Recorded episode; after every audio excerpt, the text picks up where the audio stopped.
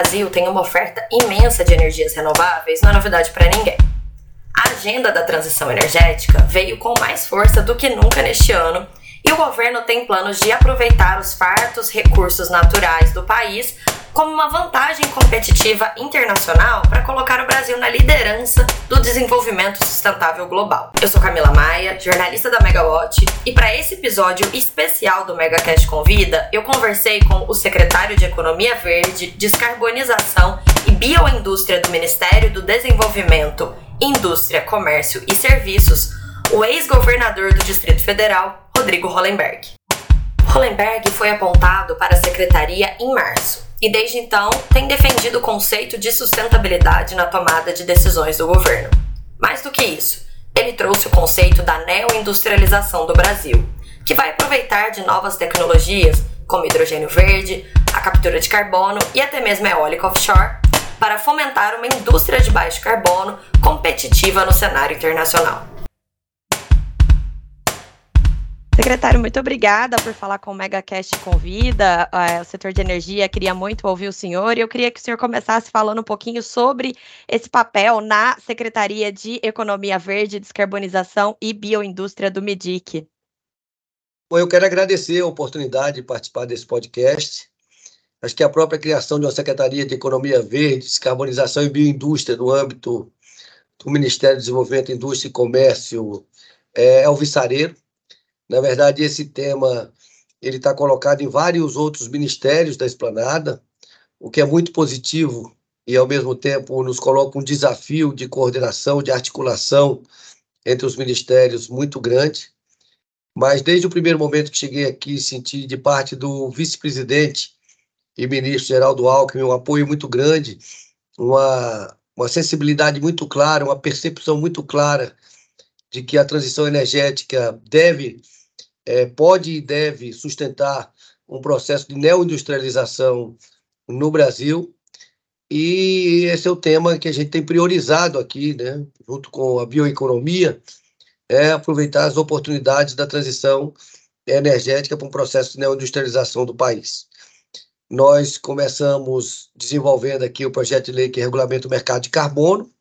É, posteriormente, esse projeto é, nós passamos a ter reuniões semanais no Ministério da Fazenda para a construção, dez ministérios participaram dessa construção, o projeto está pronto, um projeto que foi feito ouvindo, de nossa parte, sempre ouvindo o setor produtivo, Confederação da, Nacional da Indústria, SEBEDES, as entidades representativas dos setores intensivos em energia, e eu tenho uma expectativa muito positiva de que nós vamos aprovar esse projeto rapidamente no Congresso. Nesse momento, o governo deve, deve decidir se encaminha um projeto de lei ou se, se vai aproveitar a partir de alguma relatora, né, a senadora Leila se ofereceu para apresentar um substitutivo nos projetos que tramitam no Senado com as ideias do governo. Acho que o Brasil vai poder chegar muito bem à COP no final do ano com o mercado regulado de carbono. Mas, enfim, o Brasil tem inúmeras oportunidades de se neoindustrializar a partir da transição energética, que eu tenho impressão que vai ser o nosso tema principal aqui nesse podcast de hoje. Com certeza. O senhor falou sobre o mercado de crédito de carbono, mas eu queria justamente voltar um pouquinho nesse conceito da neoindustrialização. A gente, eu falo com o público do setor de energia, em geral, no poder concedente, a gente tem diálogo sempre com os Ministérios de Minas e Energia e do Meio Ambiente. É, e agora o MIDIC já é uma, uma novidade nesse ponto de vista aí da, das oportunidades para o setor com essa neoindustrialização. O que, que significa isso? Vai, vai ser uma neoindustrialização, então, voltada para uma economia verde, sustentabilidade que vai dar o tom agora? Sem dúvida. É, essa questão da da sustentabilidade passou a ser imperativa, né? É um, é um, hoje o processo de mudanças climáticas, agora essa crise extrema que nós estamos vendo na Europa, de calores extremos, mostram que é fundamental que o mundo é, modifique a sua forma de, de produzir né? e produza com a baixa pegada de carbono. E o Brasil tem uma oportunidade única é, de se destacar, de assumir uma liderança mundial numa economia de baixo carbono. E isso traz oportunidades, no meu entendimento, para os, todos os setores da economia. Por exemplo, vou dar alguns exemplos. É, processo de neoindustrialização do Nordeste brasileiro. Eu vejo que o Nordeste tem uma oportunidade que nunca teve na história do Brasil de se industrializar a partir da transição energética. Nós já temos hoje lá uma, uma produção bastante significativa de energia fotovoltaica, né? cresceu muito a produção de energia eólica nos últimos anos, o que permite o, o Nordeste ter um enorme potencial de produção de eólicas a partir das offshore, o que coloca o Nordeste com a possibilidade de viver um processo de industrialização. É, eu acho que a partir dessas matrizes renováveis nós temos um grande potencial de produção de hidrogênio, é, e que nós temos que pensar no hidrogênio tanto para exportação, no primeiro momento, até para capitalizar as empresas, mas, sobretudo, para sustentar um processo de industrialização, é, atraindo a cadeia de suprimentos, aerogeradores, eletrolisadores né, e outros insumos importantes para as indústrias, é, de, as indústrias mas ao mesmo tempo atraindo as indústrias energointensivas para produzir com baixa pegada de carbono. A gente tem condições de produzir um aço verde, um cimento verde, produzir fertilizantes, produzir a química verde, enfim. Eu vejo isso como um, um potencial enorme para o Nordeste e para o Brasil. Mas nós temos, o Brasil tem a possibilidade de produzir hidrogênio de baixo carbono por diversas rotas tecnológicas podemos fazer pela, pelo processo de eletrólise no Nordeste brasileiro, mas não podemos fazer pela reforma do etanol ou do biometano no, no, em várias outras regiões do país. E esse hidrogênio pode é, sustentar o desenvolvimento industrial, a descarbonização das indústrias no Sudeste, nas diversas regiões do país, é, como também pode ser utilizado na produção de fertilizantes o Brasil tem uma dependência muito grande de, de fertilizantes nitrogenados, é um país que é o maior produtor de alimentos, isso é muito importante para o Brasil. Como eu acredito muito no hidrogênio como uma solução a médio prazo, prazo para o transporte no Brasil. É, até porque eu considero que várias, a gente pode desenvolver várias rotas tecnológicas, mas eu acredito muito na reforma do etanol, aproveitando toda a cadeia logística de distribuição do etanol, com a reforma do etanol nos próprios postos de gasolina. E dentro de alguns anos eu tenho certeza que nós vamos ver carros de passeio, nós vamos ver carros, é, é, ônibus de passageiros, transporte de cargas sendo abastecidos com hidrogênio nos postos de gasolina. É, acho que essa, essa não é uma realidade distante para o Brasil. Vejo ela com muita, como muito promissora.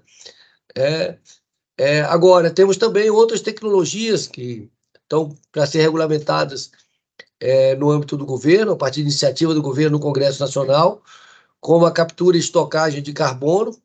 Isso vai permitir, inclusive, é, que muitos dos nossos processos produtivos sejam descarbonizados, aproveitando as oportunidades do mercado regulado de carbono.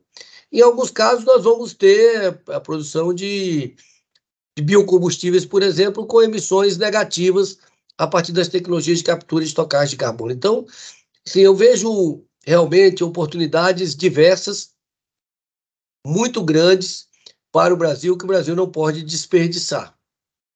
É, um dos obstáculos que a gente tem hoje para o desenvolvimento desses projetos de geração renovável no Nordeste é justamente a falta de consumo de energia. A gente tem o consumo bem estagnado aí na última década, né, crescendo pouco, em grande parte por conta da situação da indústria e do, do, do PIB estagnado do país, né? como que o governo pode contribuir nesse sentido? Faz, é, dar incentivos, estímulos para a indústria produzir mais e com isso consumir mais energia, e aí a gente conseguir limpar mais ainda essa indústria? É, veja bem, eu acho que um, do, um dos desafios desse semestre é a construção da regulamentação do hidrogênio.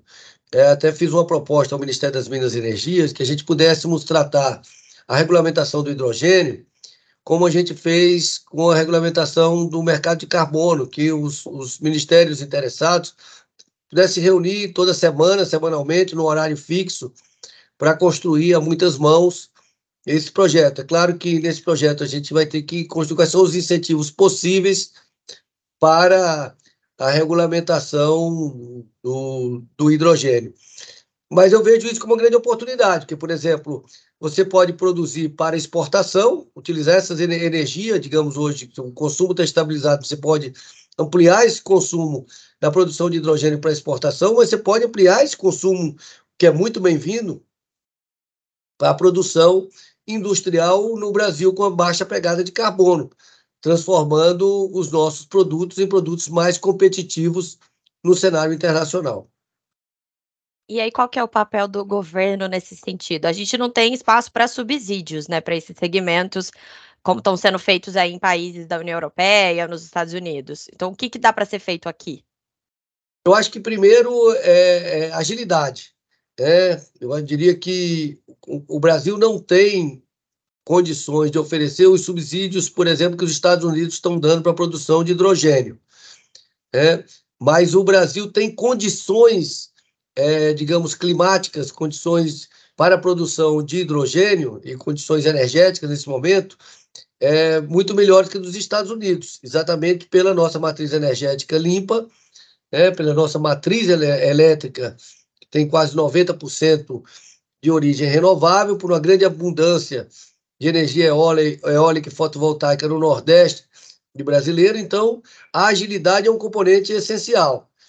E é fundamental que, com os instrumentos que nós temos, BNDES, né, quais são os incentivos possíveis de serem dados para que o Brasil possa assumir essa liderança na produção de hidrogênio e na utilização de hidrogênio para descarbonização da sua indústria.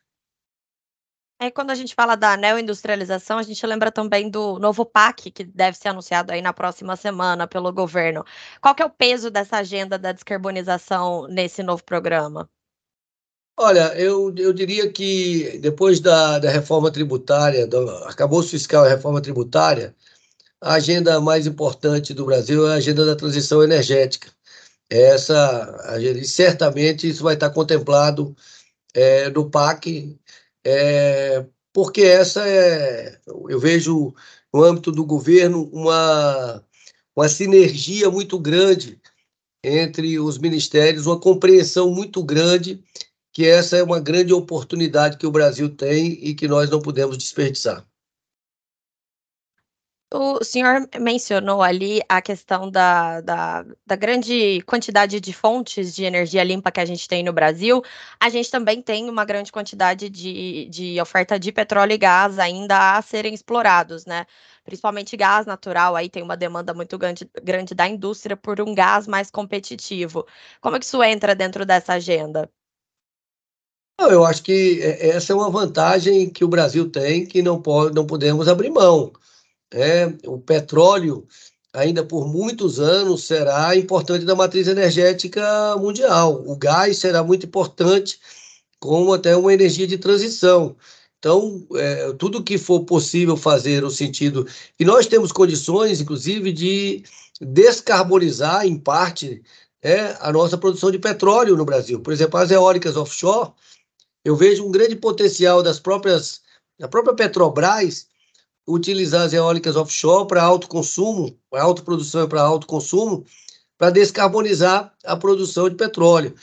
Eu, a, as tecnologias de captura e estocagem de carbono, elas terão também um papel importante no sentido de, de reduzir as emissões de carbono. Então, eu acho que dentro desse portfólio de, de, de oportunidades que o Brasil tem, nós não podemos descartar nenhuma delas. Né? Nós temos que utilizar um senso de oportunidades, mas é claro que a gente tem que ter muito claro que o mundo pede, é uma, é uma exigência mundial, isso é imperativo, a descarbonização da economia. Então, nós temos, e tenho certeza que a Petrobras tem, tem convicção disso, que é muito importante migrar a sua matriz energética para uma matriz, sua produção energética para uma produção de energias renováveis. Ah, para a sua secretaria, qual que é a importância do estímulo à inovação tecnológica nos setores produtivos? Bom, eu diria que é total. É, o, o, é, nós estamos esse, esse é um ambiente que, que vai exigir permanente inovação tecnológica. Né? As indústrias que vão se descarbonizar de forma mais rápida e mais barata e vão se aproveitar das oportunidades geradas pelo mercado regular de carbono são aquelas indústrias que investirem em inovação. É, nós temos um dado extremamente positivo, que foi a recomposição pelo presidente Lula dos recursos do Fundo Nacional de Desenvolvimento Científico e Tecnológico, FNDCT. Ele vai ter um papel muito importante no sentido de focar os recursos para pesquisa e desenvolvimento em determinados gargalos tecnológicos que podem aumentar muito a competitividade do Brasil nessa área. Então, é, eu diria que tanto a inovação tecnológica financiada com recursos públicos, como a inovação tecnológica financiada por recursos privados, será fundamental para essa corrida é, pela descarbonização mundial. E como que é a, a interlocução é, da sua secretaria com o setor privado, com os investidores? O pessoal está animado com isso? Porque a gente está vendo uma retomada grande né, desse espírito da sustentabilidade no governo brasileiro. Olha, aqui é, é, basta olhar minha agenda. Desde que eu entrei aqui no dia 1 de março, é, é, é muito intensiva o, o conjunto de agendas de empresas interessadas investir de embaixadas né, de vários países do mundo, de agências de cooperação, todas querendo saber muito qual é a posição do governo brasileiro e especialmente assim uma ansiedade muito grande pela regulamentação, né, para que se definam as regras do jogo de forma clara, para que todos possam jogar né? E a gente está num jogo em que todos podem ganhar. Eu acho que essa é a grande vantagem.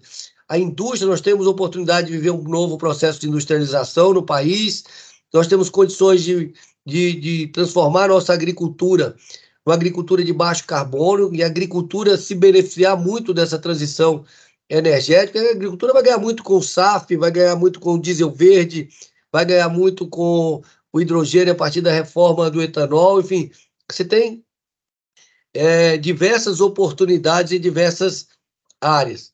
E a gente é, percebe que o, o nosso vice-presidente, o ministro Alckmin, bastante consciente disso. Aliás, essa foi uma orientação que ele nos deu desde o início, desde o processo de regulamentação do mercado de carbono e todas as ações da secretaria, que tem deixado claro da importância de ouvir os atores envolvidos, especialmente no nosso caso, até porque o Ministério representa esse segmento, o setor produtivo industrial. Entendi. É, eu sei que o senhor não tem bola de cristal, mas dá para dar uma estimativa de quando que esses marcos legais tão importantes aí, principalmente acho que o do mercado de carbono e do hidrogênio verde, né, que tá todo mundo aguardando, vão ser Olha, aprovados? Eu, assim, eu, eu tenho uma expectativa muito positiva e eu conheço um pouco o Congresso Nacional, já tive por lá durante oito anos. Eu vejo muita chance da gente aprovar até o final do ano a regulamentação do mercado de carbono, a regulamentação das eólicas offshore, do combustível do futuro e do hidrogênio. Vejo muita chance concreta do Brasil chegar, chegar já assim bastante imponente na, na COP no final do ano em função dessas, dessas agendas que eu tenho muita convicção, porque não vejo oposição no Congresso Nacional. São agendas que unificam o país e que são de interesse de todos os segmentos do país. Na COP do Brasil vai ter que ter isso, né? Na COP, na COP de 2025. Não, na, é, é, na COP do, do Brasil em 2025 eu espero que a gente tenha já outras agendas aprovadas, essas já estejam implementadas e em funcionamento no Brasil. A gente já esteja avançando em outras agendas. Maravilha, secretário. Muito obrigada pela sua participação no MegaCast Convida. Muito bom ouvir o senhor. Esperamos aí que, que o seu otimismo seja realista. Muito obrigado, certamente. Um abraço, grande prazer, grande conversar com vocês.